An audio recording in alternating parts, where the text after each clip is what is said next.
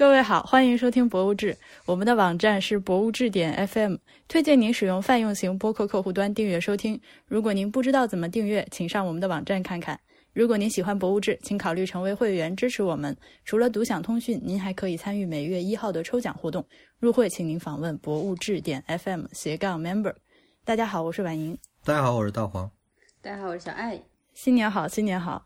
呃，说到那个会员的礼物，不知道呃一月和二月的两位中奖听众有没有收到我发过去的快递啊？是两只那个气球狗的玩具。我也想要那个。买的时候没有想到农历新年是狗年这件事情，啊，买完回来之后，哎，好像还挺应景的啊，这么巧。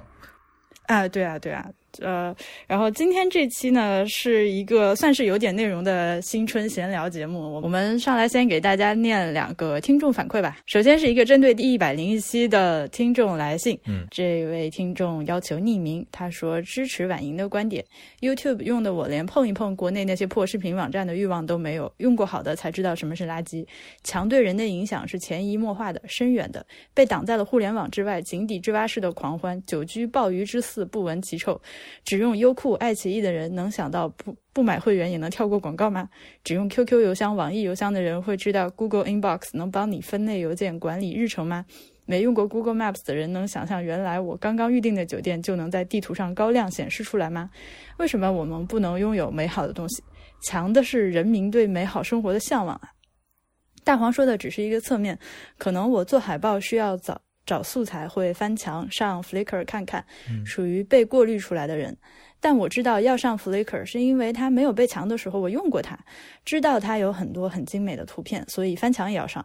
而现在的问题是，有些人对墙外的世界一无所知，找图只会百度搜图，那又如何能让他意识到他需要翻墙呢？思路可不就是被锁定了吗？就像科技被三体质子锁定一样。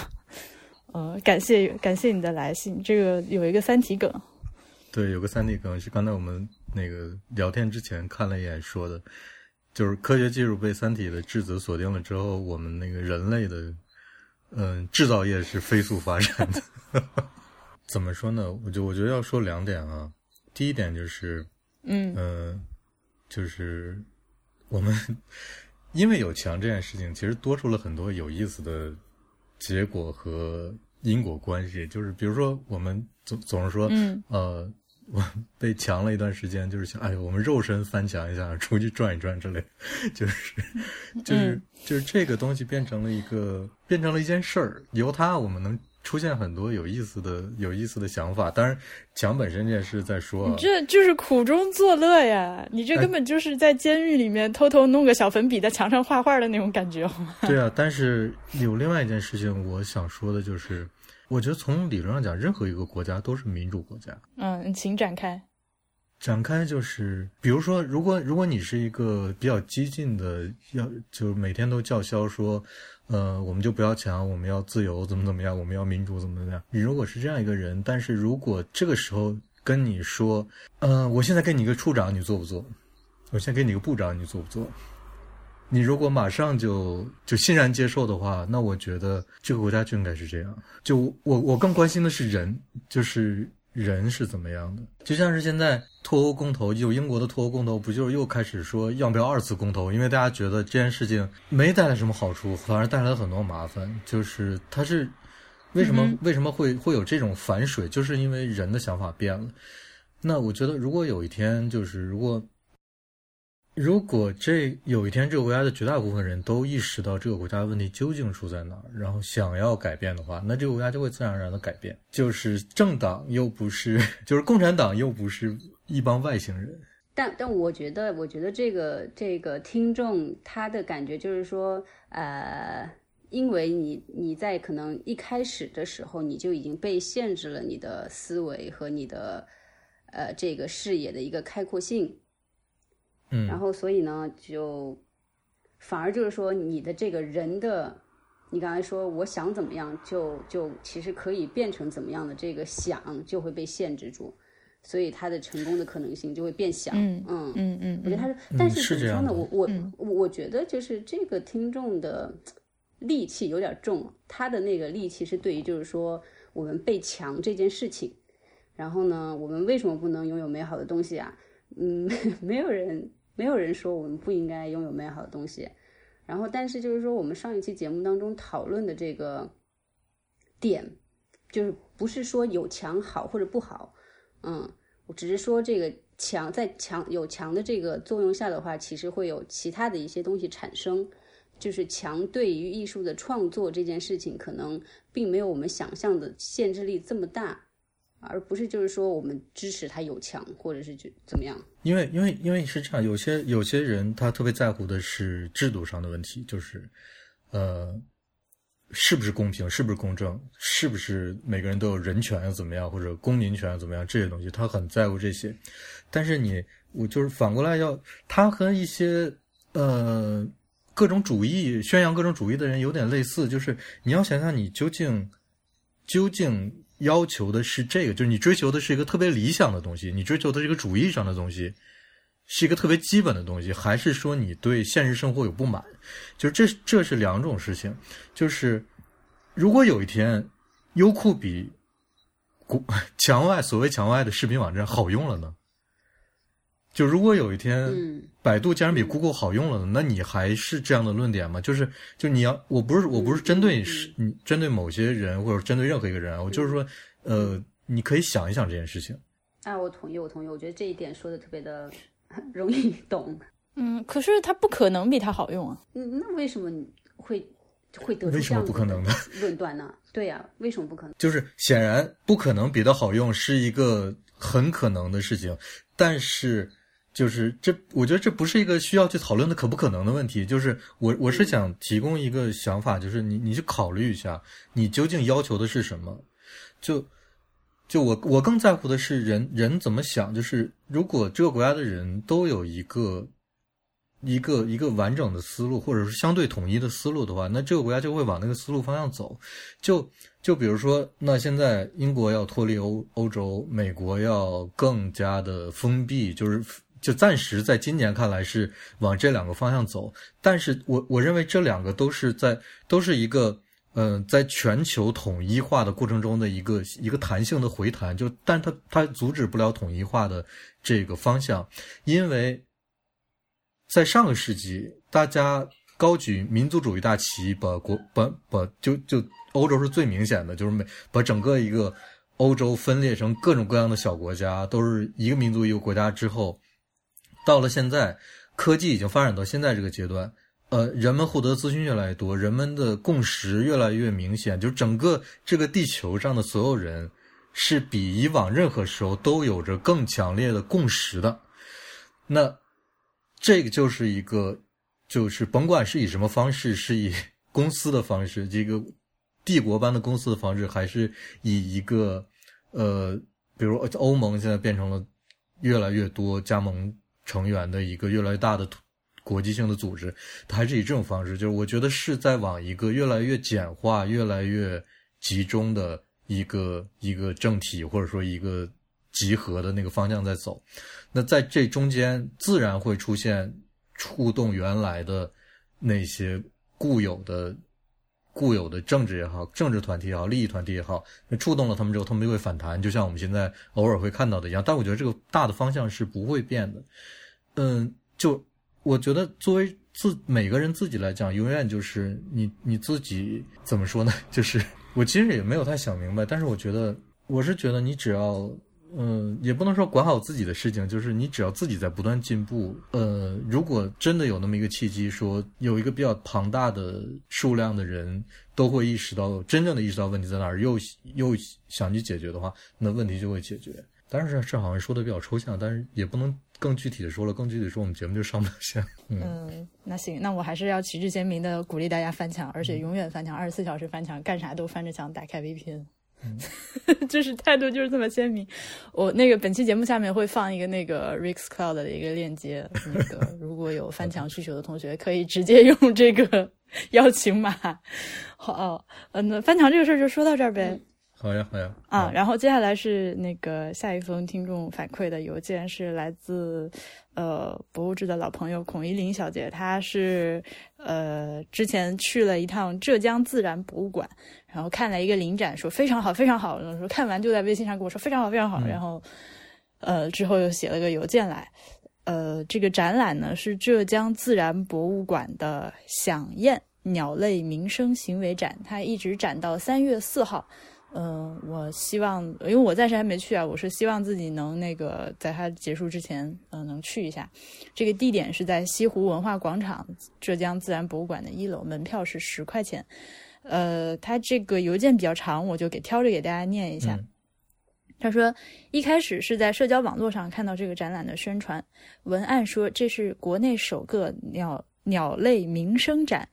就是叫声展，集自然科学艺术为一体。当时就很好奇，一个关于鸟叫的展览应该如何呈现。呃，然后到博物馆门口看到一块牌子上写着“中国鸟类学史料中心”，然后就觉得这个展览大概应该是靠谱的。呃，首先对我这种对鸟类一无所知的小白来说，这是一个非常有干货的展览，而且完全不低幼像（括号），尤其是和隔壁那个国门生物安全展比。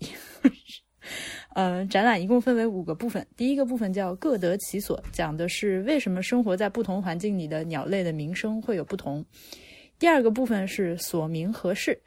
呃，鸟类鸟类的鸣声。哎呀，这个“鸟类”这个词只是鸟鸟鸟，就 鸟的吧？鸟的鸣叫声，嗯，鸟的鸣声就是 sound。根据功能又可以分为鸣唱和鸣叫。鸣唱是 song，就是 s o n g，和鸣叫 call。这一部分讲了鸣声的不同功能，着重介绍了鸟呃声音的模仿行为。第三个部分是南腔北调，也就是鸟的方言，不同区域的同一种鸟叫声也不尽相同，还和人类的方言进行了对比。第四个部分是自然美声，介绍了为什么鸟能够发出美妙的歌声。最后一部分是妙手成曲，嗯，是人类将鸟的鸣叫声剪辑编辑成乐曲，其中还穿插了一些简单的案例，没有和我之前设想的那样从什么是鸟鸣、为什么鸟鸣、鸟鸣产生的套路开始展开。呃，展览中涉及的大部分知识点我之前都不知道或者不是十分了解的。虽然展览的体量不大，但是这么一个展看下来学到了很多，而且是真正能够消化的。这是内容上，然后呈现方式上。呃，这应该是这个展览最难的点了。显然不可能把各种各样的小鸟抓到展厅里，这就发挥了鸟类学史料中心的作用，大量运用了研究人员搜集到的鸟的鸣叫声音和录像、鸟的照片和绘画。展厅里随时可见耳机，涉及的鸟鸣片段都可以通过耳机反复聆听。对于音质有更高要求的话，还可以自带耳机。嗯，每一个耳机边上都留了预留的耳机孔，可以说是相当贴心了。呃，此外还有各种的照片和绘画，在旁边标注了鸟的种类。呃，通过扫描鸟的画像下面的二维码，也可以自己在手机上听。呃，然后就是还有视频的投影啊，还有那个浙江省境内收集到的鸟叫啊之类的。呃，最后这段视频还做了 VR 的版本，不过清晰度不是很好。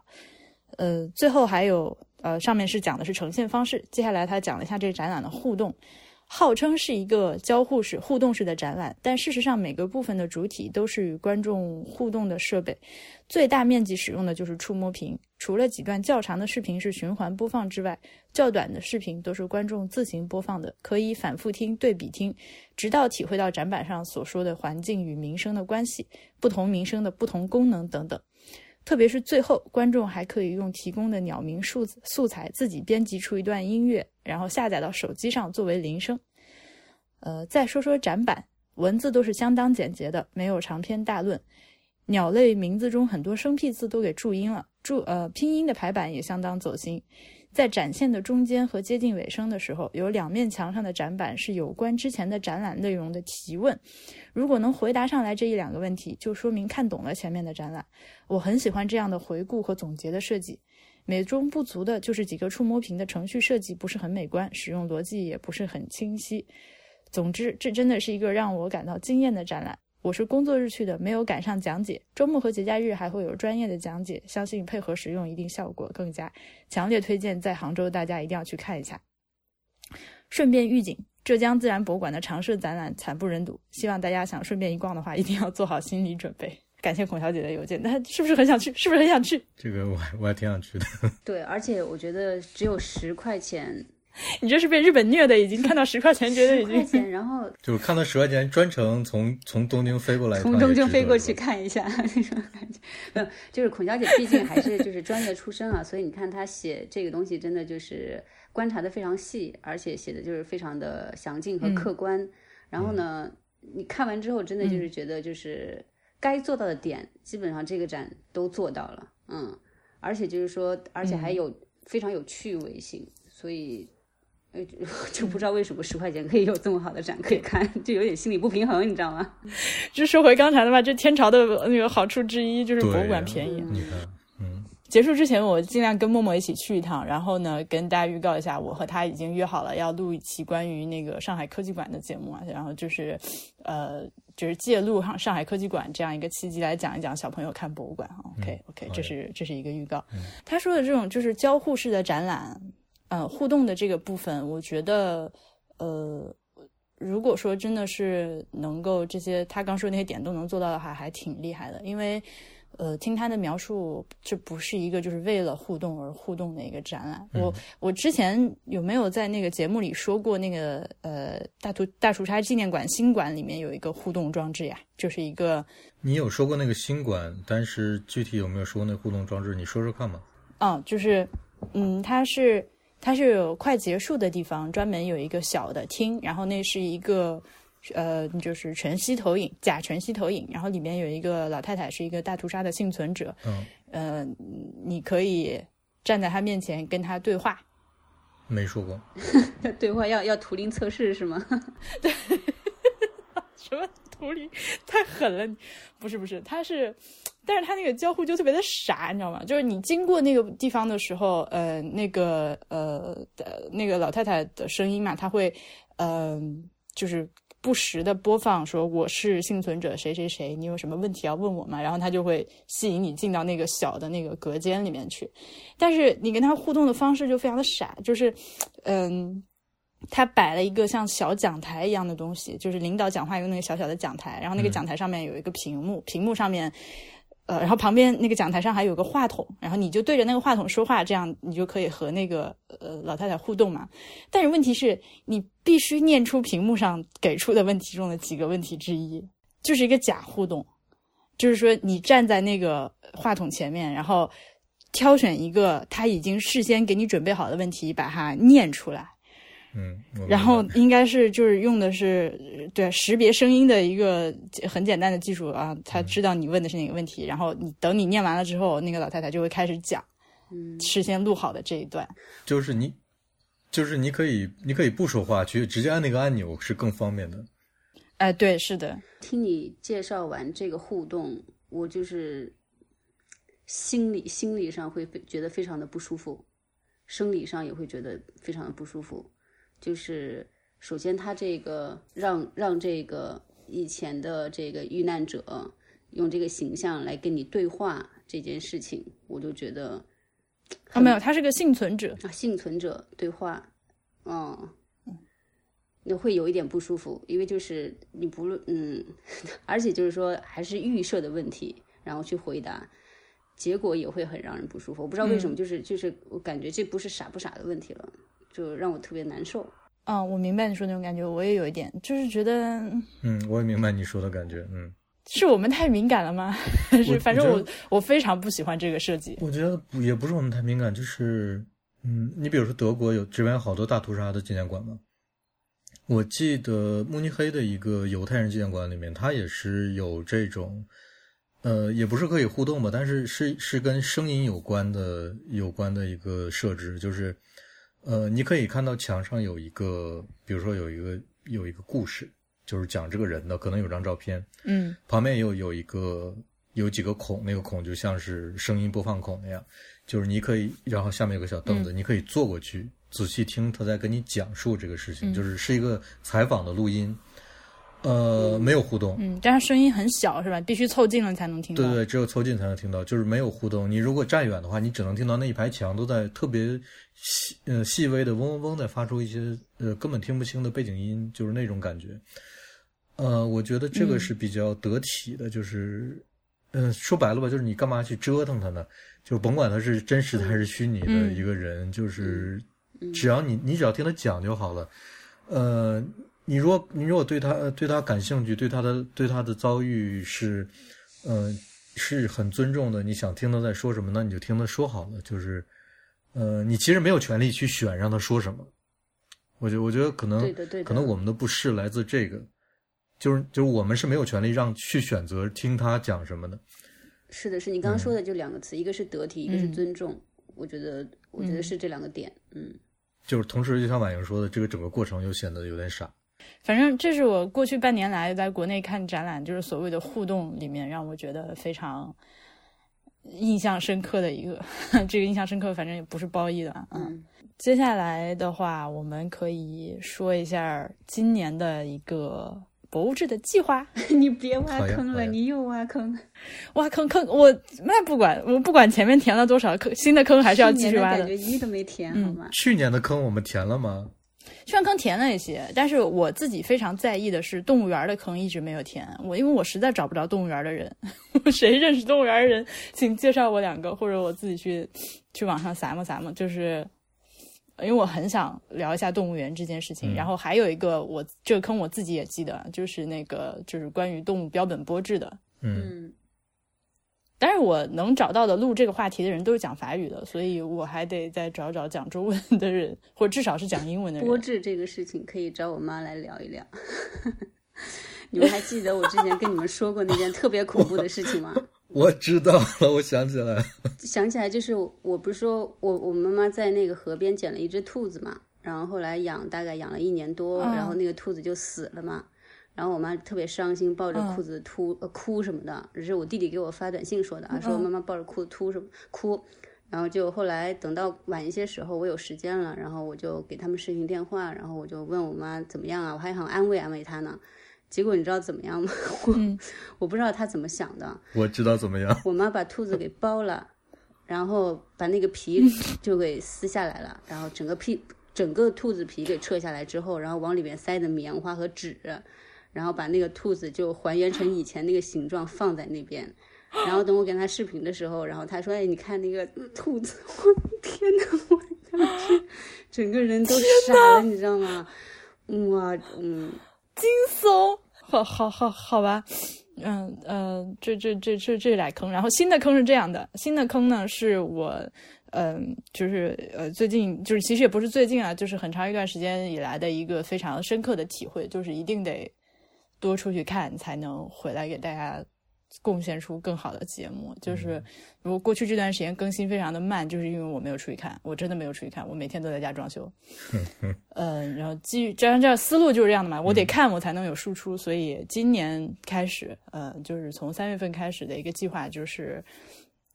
要每个月去一个省份，我们就是先从国内走起，嗯，国外太大了，你慢慢来，先从国内走起，每个月去一个省份，然后做一到两期节目。哎，但是你过段时间不是要去泰？不是要去泰国吗？呃，泰国就春节就这两天。对啊，你要去逛逛泰国的博物馆吗？那必然要去啊！所以春节期间应该会有来自泰国的前方报道。对你还是从泰国走起。还 是从国。不是，我就是想把它做成一个系列的节目嘛，就是一个呃稍微成年体系的东西，就是国内呃我们这个二十多个省、四个直辖市。几个自治区来着，然后还有香港、澳门、台湾嘛，对吧？嗯嗯。呃，那你是你是到了每一个馆找当地的工作呃，跟博物馆相关的工作人员聊呢，还是我们做成一个，还是跟我们聊做成一个游记之类的那那类的东西呢？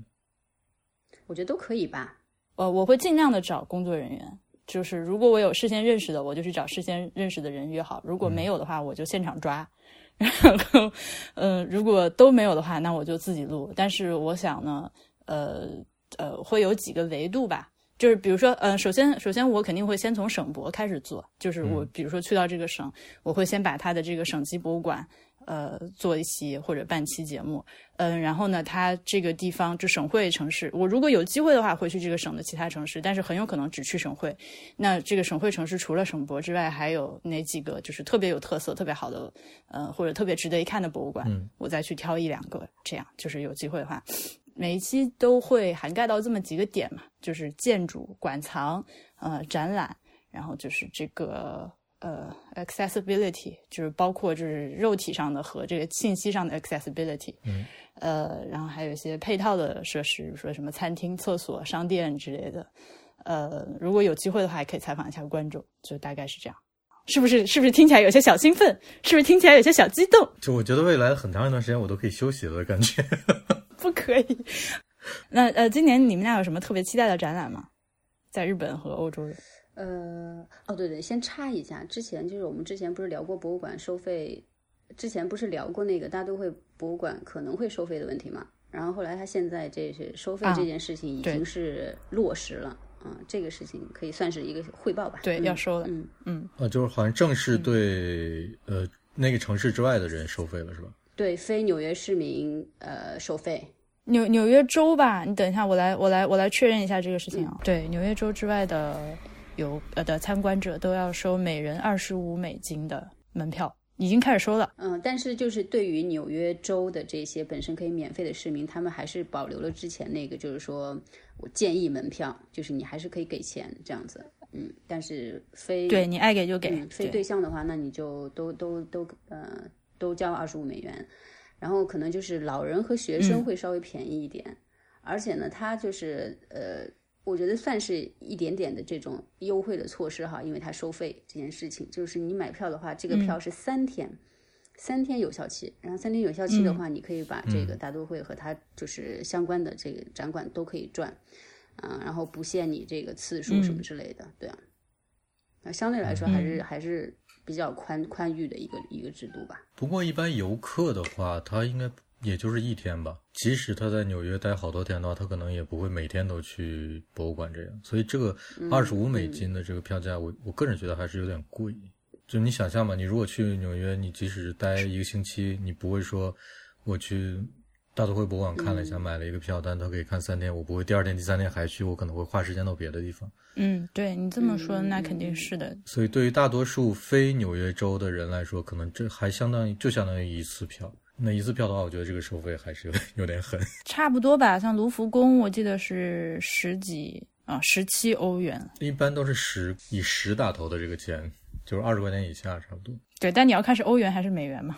好吧，那十七欧就差不多二十五美金，对吧？好，那那个今年你们俩有什么期待的展览展览吗？我先说，我先说啊，不是我们都说日本特别喜欢印象派嘛，每年都有印象派嘛。然后基本上二零一八 年的二零一八年这个印象派就是又是一个特别特别大的一个印象派的大展，嗯，然后就你们知道有个人叫那个布尔勒嘛，布尔勒美术馆，瑞士那个，然后他就是一个就是实业家，以前一个军火商嘛，然后他自己特别喜欢法国艺术，然后所以他就是收了很多。当时，反正还特别屌的那些，就是法国印象派的作品，然后其中有一些基本上就是可能那些画放到每一个博物馆都可以算是镇馆之宝的那种，然后包括那个少女伊莲，还有塞尚的那个穿红夹克的少年，然后这个少女伊莲和穿红夹克的少年这次就是作为那个整个就是海报，然后被展出来了，然后所以可以想象，基本上这个展的话，我估计就是肯定是日本。今年参观人数、参展参展人数，基本上我觉得肯定是可以登上顶峰的一个展，嗯，而且呢，就是说它本身这个里面可能我估计不到一百件作品，但是里面有一半以上的作品是第一次在日本公开，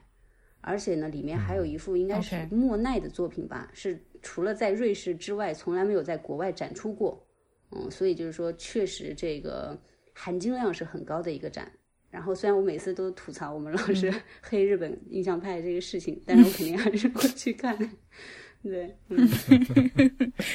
因为他就是这个人，他就是包括这个博物馆比较有争议，是因为布尔勒他不是靠军火起家嘛，然后他是之前在那个就是纳粹德国的时候，跟德国的关系非常的密切，然后所以呢，他自己本身的好多展品也是有一些些来路。不明或者是就是手段不明什么的，不是很正是吧？对，所以就是很多包括就是些些国家什么之类的，都会对他就是收藏的展品有很大的这种嗯非议，嗯，然后所以就是但是一直没有什么定论啦，对，然后就这样子的一个人和他的展品，所以就还挺有意思，背景也是很有意思啦。啊，他这个馆德文叫是呃是 T 是 Tifton Zamlon A. G. b u r l e 就是等于是一个布尔勒基金会的展览，是收藏，应该还是一个挺小的馆。对，看起来这个房子很小的样子。是是是，他好像之前在瑞士的别墅旁边，他有一个专门收藏他自己东西的呃地方，然后那个地方现在就变成了一个小的那个私人美术馆那样子的感觉。嗯，然后之后就是呃去年是不是国博展了一个阿拉伯之路阿拉伯的一个一个展呐、对对，然后这个展的话，今年三月份应该马上对，那个我还去看了呢。哦，马上也要在日本展，我估计应该是同一批展品，所以我也我也可以看到。小爱，今年那个月后期有你会去吗？我应该不会，就是我现在对于这种嗯户外 艺术季有有点儿腻了。，OK，对，因为因为其实那以前你是有有新鲜感嘛，然后这种这种自然加艺术什么的，但你就知道就是都都是这样啊，就是你新鲜感过了之后的话，如果你做不出什么新意的话，其实就不太能就是吸引人了。而且呢，它其实本身之前我不是我们也讨论这个问题嘛，就是说它主要是为了就是地方振兴啊，它是跟经济和旅游挂钩在一起的，所以呢，那呃，本身就是说你是单独去欣赏艺术的这个这个这个东西就不是那么纯粹了，对。那就是说，如果比如说，之包括之前我们我们看的那个，呃，濑户内海那个艺术季，也是太同样的形式嘛。那就是说，如果比如说有有新的这种，嗯呃，同样类型的东西，但是在不同的地方展出的话，那我可能会为了去去一下那个地方，嗯，然后可能会去看，但是就是今年就不会再去同一个地方了，我觉得。我呃，我我不知道，就是小艾老师，你要去看的，比如说印象派这个展览，他是会提前很久就告知你吗？就是会有广告贴出来吗？呃，基本上日本的话都是在，我感觉啊，就是三个月到半年就会把那个展放放出来，然后就比如哦说还是挺早的。很早很早，就比如说像十月的时候，那个蒙克、呐喊，嗯，就那个现在十月的展览现在就已经知道了是吗？对呀、对呀、然后我就基本上在去年看展的时候，呃就今年年初吧，看展的时候就在那个东京都美术馆，它基本上它之后展什么展，它的那个就是呃传单已经会放出来，然后它有一个专门的传单栏，然后那个栏里面就有它近期就之后的基本上那一年的所有的那个呃传单、宣传照什么之类的都会在那边，你可以自由的那个拿取。所以你看日本，我觉得日本展览做展览的思路就完全不一样。就比如说德国吧，虽然也你也是能大概看到未来很长一段时间的展览资讯，呃，但是呢，你得专门去找。你如果说想在城市里面就是被广告到 或者被通知到的话，还就是说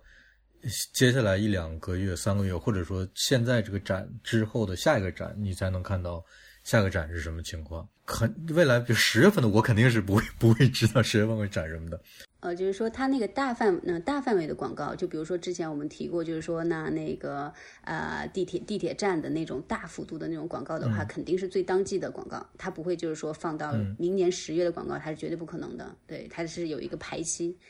但是就是说，你去到那个特定的那个展馆，这个展馆之后的这个展览信息的话，你还是可以拿到的。而且像一般的话，有一些比较、呃日本一些比较大的美术馆，它就会把它基本上会做成这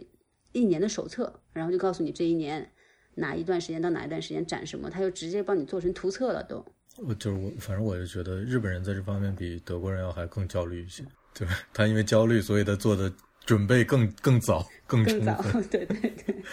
对，呃，我倒是没有什么特定的展览要看，但是我今年是有几个地方想去的。嗯、可能排第一的是在瑞士的一个小山里面的那个异形的那个设计异形的那个人，呃，H.R. Giger，我不知道英语是不是这么读。我想去他的那个小山村里面、小山里面那个馆看一下，然后也会写通讯。嗯。呃，另外一个我就我我我有两个点挺想涵盖到的，就是第一个就是我想去一趟没有文献展的卡塞尔，就是嗯。嗯如如果如果如果就是我们的会员读了我上一期卡塞尔通讯的话，嗯、其实我那天通讯写的一直是有点纠结的，就因为我我的重点想放在没有文献展的卡塞尔什么样，所以我在写那篇的时候，其实一直在想这一篇该怎么写。呃，所以我可能会去一趟，找一个阳光明媚的周末，去一个去一趟卡塞尔，看一下没有文献展的那个城市是个什么状态。还有就是那个主展馆，我想知道它没有文献展的时候，里面都在展啥？对，我也很想知道，所以我想去一下那个。另外一个就是我之前可能也提过一句，就是我想去一趟汉诺威，呃，去参观一下两千年汉诺威世博会的遗址，现在基本上属于一个荒废状态，所以我想看看，因为它本身也就在一个比较城市里比较偏的地方。做的那么一个大型的一个一个一个临时建筑，然后现在都已经荒废了，啊，看一下那个是什么样的。因为我之前也去看过很早之前的威尼斯世博会，现在在威尼斯那个整个岛的最最最边上的那个那个角落里面，那个小公园里面，也是一个被荒废的一个一个一个一个建筑群的一个状态。我想去看一下德国这边的情况，然后再再可能写一篇东西出来。就反而是就是新鲜的展览呢，由于我你我也不会那么那么频繁的被被被广告被通知到，我倒是就觉得什么时候看到了感兴趣的就去一下，嗯，嗯，我跟你也差不多，我主要是除了我刚说的那个呃拉网式的 出行之外，呃，也是看缘分更多一点，因为今年。国内的大的展览也很多，然后有很多新开的博物馆。呃，我我印象比较深刻的是最近看到了山东搞了一个海洋博物馆，然后那个呃那个建筑设计，它自称是有像几条鱼的形状，但是我怎么看都是几条海肠。呃，包括如果要去那个渤海湾附近的话，天津的新开的那个。那个图书馆是不是也要打个卡，是吧？嗯，因为我后来发现他那个呃那个图书馆，就是设计那个图书馆的设呃建筑设计团队是深圳那个设计互联呃新开的那个就是数字之维那个展览设计也是那个团队做的，就是那那个楼不是他们，但是那个展览是他们做的。嗯嗯，所以我想去结合着一起看一下。嗯，MVRDV，MVRDV 不是不是国内的事务所呀。不是国内的呀，对呀，荷兰的，嗯，对，挺有名的一个所，而且其他很还是做了，对，还是做了不少很厉害的项目的。但是我觉得那个馆可能真的就是被甲方毁了的那种，可是里面有一些关于就是，就大家都在诟病他那个假书这件事情嘛，就是都是一层一层的假的那个书籍的印刷。但是我看之前好像是黎世平还是头条忘了采访他们。呃，那个设计团队，他们就说，本来这个设计初衷是这些书，这这个上面全部都是书，而且是可到达的。但是由于那个经费周期和那个什么，anyways 各种原因，就变成了这样。嗯。然后之前我在博物志群里面看到那个艾达老师，他去了一趟，发了几张照片，然后就瞎眼，你知道吗？本来他那个，嗯，就是一个白色的，非常的几何的，非常线条的一个造型嘛，就是有那种未来感的感觉，但里面到处贴的都是那些。提示什么小心撞头，小心台阶，小心绊倒，然后摆了很多各种装饰啊，花儿啊，然后中间那个球形屏幕上投的是那个中国梦那个胖，就是那个胖娃娃什么的，就都搞得就看不下去。对，M V R D V 呃 M V R D V 这个所，呃，我刚才说要去汉诺威去看那个世博会遗迹，呃，当时的荷兰馆就是他们设计的。嗯，然后在当时也是个挺 OK，挺引起讨论的建筑吧。嗯嗯，对。但是不管怎么说啊，我现在这些信息都是网上看的，然后看的照片，我觉得还是得我本人去，然后才能回来，然后言之凿凿的跟大家说这个东西真的丑。好的吧，那你就以身试法吧，我就很期待。然后就是我今年可能呃更加感兴趣的就是中国的西部。呃，和南部就我没有去过的地方，就少数民族比较聚居的地方。因为之前呃去了两次贵州，都没有呃看到那个贵州省博嘛，都就非常不幸，他我去的时候正好都没有开。但是之前听那个就是迟早更新的主播任宁，还有那个风投圈的主播 real，他们俩一块去贵州的时候说参观了一下贵州的省博，呃，说获益匪浅，主要是里面有一些关于就是。呃，贵州省本地的呃民族文化的东西，呃，非常的神奇，我听得心里十分的痒痒，要去看一下。嗯，然后就是除了刚说的这些呢，还有我从来呃，还有我从来没有去过的呃内蒙、新疆、呃新疆、西藏、宁夏、甘肃是吧？这些都无比的期待，想到就已经兴奋的不行了啊！所以这些都是想要去的。我呃，至于说刚刚那个就是沿着省份走路线是怎么样的，我还没有想好，我还没有想好是从远的开始还是从近的开始，因为呃其实还是有不少省博，我们之前在节目中已经 cover 到的，对吧？你 cover 到不少，但是呃，但是形式不一样吧？嗯，确实确实确实都有说过。对，形形式不一样，而且都是这些那就对于我们来说相对比较容易到达的省份和地区了。对，比如说我是我的童年阴影，黑龙江省自然历史博物馆。哦，就刚才不是大黄就说那个日本人就想的比较远嘛，比较细嘛，然后其实就是今年还有一个展是那个卢浮宫美术馆展。然后呢，今年五月份开始嘛，他们是这个是日本电视台和卢浮宫美术馆签了一个二十年的合约，然后他们是在二零一八年之后的未来二十年呢，然后展五次卢浮卢浮宫美术馆展，所以你看，就是我连未年未来二十年的展，基本上也就知道一部分了，都 已经敲定了，敲定了，对，二十年五次这样。哎，那我们要不要这样？就是我去卢浮宫。拍那些被借走的展品的空位，哎，有意思。然后你在展览上把那些展品 拍出，挺好，挺好。然后我们对比一下。好的呀，嗯，我说好好，好好好呀。嗯，而且你要想想看，等我们把这个展对完，我们都五十多岁了。呃，你想太远了，我只 我只是想了今年的事情。那我们来聊一点别的，就是那个和过年相关的话题。就是，呃，我我本来没打算说这个事情的，但是最近这两天正好看到那个极客这个 app 他们年会，呃，搞的一个东西，我不知道你俩看到没？我是在你朋友圈里看到的。呃，他们说今年的年会，一人一台 iPhone 十，LGBT 等少数群体每人额外一台 iPhone 十。每人不低于五位数的现金，每人一个 AirPods，女生额外再一个 AirPods，实习生相同待遇。还有什么？我们还需要更多喜欢极客的人加入各个岗位，官网都有。如果你有头条 offer，入职的时候，我个人再送你一个 iPhone 十。拼命工作，拼命分享。然后我当时看到的时候，整个人都傻了。这我觉得太太太新鲜了。这这这里有俩事儿，一个是年会这个事儿，然后还有一个就是他们这种迷之歧视，没没见过这种歧视。我觉得他们可能自己是想要表达自己是一个很多元、很包容的公司。嗯，我觉得应该是吧，应该是这种想法吧。对啊，但对不起，你们就是傻逼，极客，你们就是傻逼。好，就做做这个决定的人，哦，没有全公司啊，做这个决定的人，你就是傻逼。不知道我是心太大了呢，还是我太钝感了？就是我我就是我是在你朋友圈看到。这个新闻的嘛，然后看完之后，你不是当时就觉得特恶心吗？你说不行，就是要告别这个产品了嘛？那我当时就觉得，其实他这个行为根本就是一个，我觉得是个市场行为吧，就是他的更多的目的是在营销，或者就是说他故意要引起话题，因为就是说，我觉得就是说他他不是极客的老板自己发的嘛。嗯，不至于蠢到这种程度，然后所以就是说，其实我觉得他的目的就是掀起一点话题，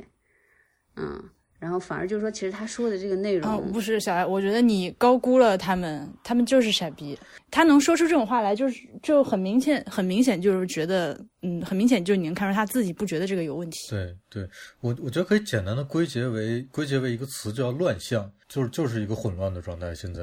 在这种混乱的状态下，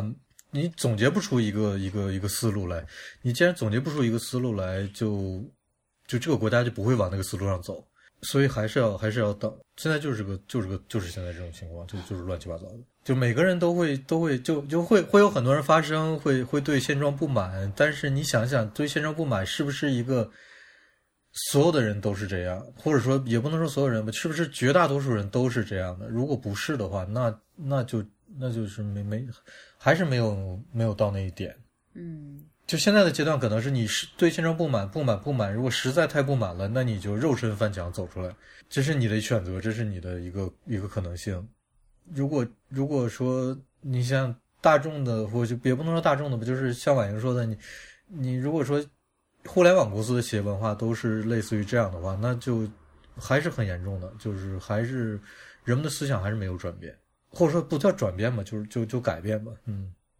对他，反正我我就说说，就是就事论事的说他这个事情，就是你特意的给所谓的少数人群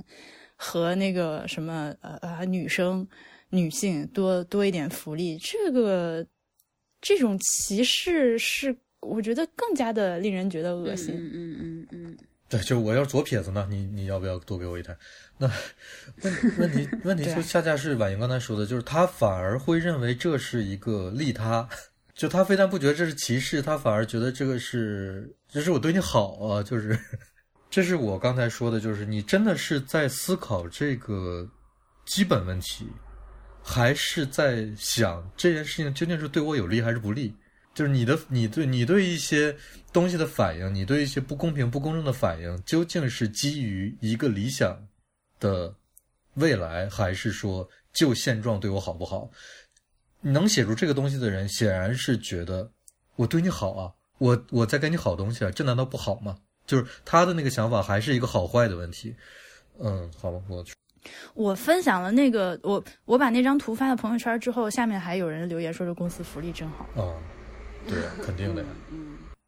对，然后就是就是因为年年关将近，这个各个公司都在搞年会嘛，然后就看朋友圈，每天都辣眼睛。我这个问题我也想过，我觉得就是说，首先我也想过跟大黄刚才就是一样的东西。我觉得就是说，这年会的延伸其实就跟以前我们小时候就是联欢会呀、这个性质，在我看来其实是差不多的。嗯，然后呢，就是说，然后当你在职场上有这个年会的时候，你到底把这个年会当成什么？你自己把它当成。先说，可能老板希望说啊，呃，是是犒劳大家这一年太累了呀，还是说，呃，团建呐、还是说我们要再巩固一下企业文化？这先不说，这是要要回到就是个体上的问题，就是你把它当什么？就是在我看来的话，我觉得年会职场上年会的话，其实你可以把它当成这是一份工作，嗯，然后这是你工作的一部分一环，然后你跟不管这个你这团队这人什么你喜不喜欢，然后你现在做的这个事情是不是你真的想干的事情，但是他就是就是你作为一个职工怎么说被被聘用的人，这是你职责的一部分，就是你需要把它把它配合把它完成，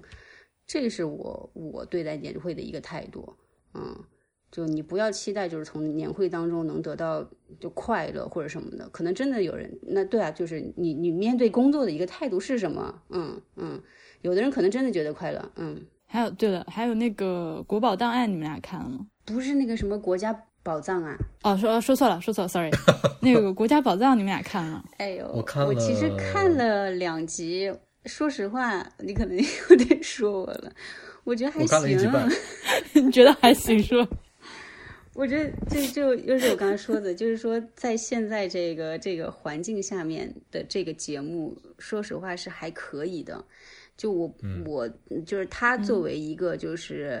呃。呃类似于就是国家宣传类的这样子的一个节目，他能做到这个水平，我觉得已经是很不容易了。然后虽然就是说你对它里面宣扬的一些就是它的那个价值观呐、还有它的一些怎么说就文化啊那些东西，呃，可能会有一些嗤之以鼻。但是我觉得这个东西，我哎，有点没有办法，就是他是在这个语境下面，他可能只能表达到这一点。但我也觉得他们其实在努力去表达，然后而且他是努力在在宣扬宣扬，对，然后就是你你就摒弃那些你不喜欢的东西，你去看它实质的东西，你还是可以获得不少东西的，这是我的看法。因为我最近就是呃，最近最近那个认识了一个就是呃国内这个一个很厉害的博物馆的一个很厉害的前辈，就说起这件事情了。然后我们俩聊天是他主动提到这个节目的，然后我就说我觉得这个节目傻逼。我呃对不起啊，但是我真的觉得挺傻逼的，因为他不管是栏目设置还是。就特别逗小孩儿，然后那个价值观也非常的有问题。但是，然后那个那个前辈就跟我说：“你喜不喜欢？你觉得他傻逼傻逼根本不重要。”那什么才重要呢？就是老百姓爱看，就是这个博物馆能拿出一个东西来，让这些馆长出来抛头露面，然后收视率高，大家喜欢就行了，这个就是成功。你喜不喜欢根本不重要。嗯，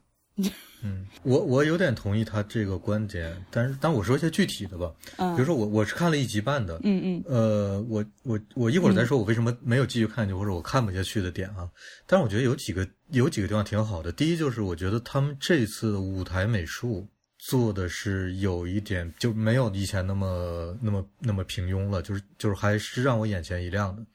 就是包括一些场景的变换啊，就是它前置的屏幕和后置屏幕形成的那种空间感，呃，包括它如何形成一个院子，如何如何形成一个屋，我觉得嗯都挺有意思的，这个是让我眼前一亮的。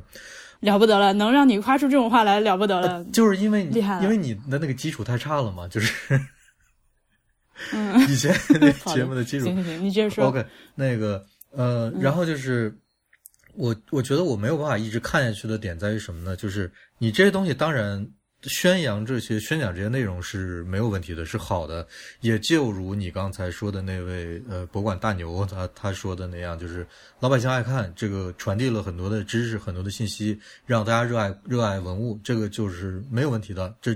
一在这个基础上，你谈论它，你爱你爱看还是爱不爱看，喜欢还是不喜欢都没有意义。这这个我是这点我是有点同意的。但是呢，就是因为它是一个娱乐节目，要在电视上播出，要走这个途径，这是一个形式。这个形式就限定了它的内容，它的内容就一定会变成一个表演性质的内容。嗯，而中国的表演性质的这种嗯内容呢，就一定是骗观众的，或者说哄观众的，以哄观众为目的达到一个表，以哄观众为目的，通过表演达到一个怎么样怎么样的效果，就是呃太假了，就整个呈现的表演内容太假了，让我不相信他们所说的话，就是每一次他们演的那个东西，我都一点儿也不信。只有最后，当那个跟这个专业有关的那个老头儿或者老老老太太上来之后，他说的那句话，那几句话可能不不是那么有娱乐性，可能不是那么有有有那种表演的性质，但是我觉得那个就是真的，真的就是真的，假的就是假的。他表演那个部分的话，本来就是有一点那种戏说的成分在嘛，他就是想让你更更容易的去接受这个东西嘛。我觉得就跟看你如果细看，但是你如果细说，你野史野史的那种感觉差不多，所以这个是这个节目里面比较就矛矛盾的那个点了，嗯，对问题就在于你如果细说，你就真的是细说，但是他们不是，他们是想很严肃的在向你讲一个哦特别严肃的东西，然后整个过程又显得特别幼稚。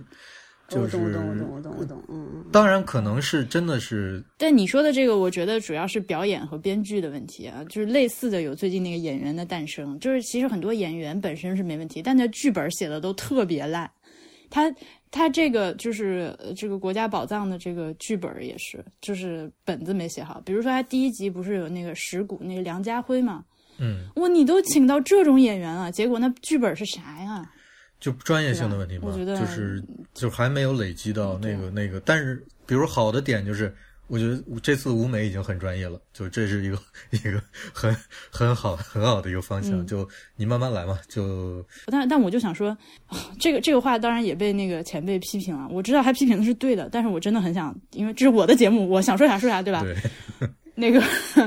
呃，这个民族主义这件事情，我当时我当时说，但这个节目太民族主义了。然后那个那个大哥可好玩了，他说你你脑子瓦特的。但是你想啊，就是他这个节目张国立上来，就是说我们那个我们历史悠久啊、那个话怎么说来着？反正就是五千年什么的是吗？啊，对，就我们历史有多久，然后下面观众一起就跟幼儿跟不是，而且跟幼儿园小朋友一样，而且要一定要把两只手伸出来，上下五千年，然后还要把那个手掌前后翻两下。